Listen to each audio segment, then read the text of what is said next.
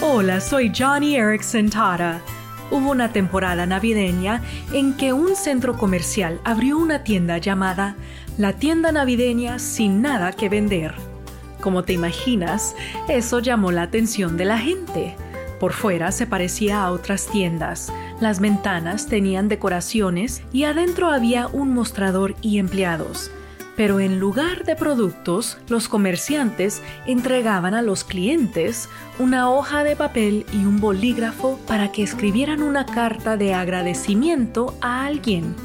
Y una vez que la carta estuviese terminada, el asistente la envolvía en una caja de regalo para que uno se la obsequiara a alguien más. ¡Qué buena idea! Proverbios 16 dice, las palabras amables son como la miel entonces, cual sea la temporada, usa tus palabras para endulzar la vida de otro.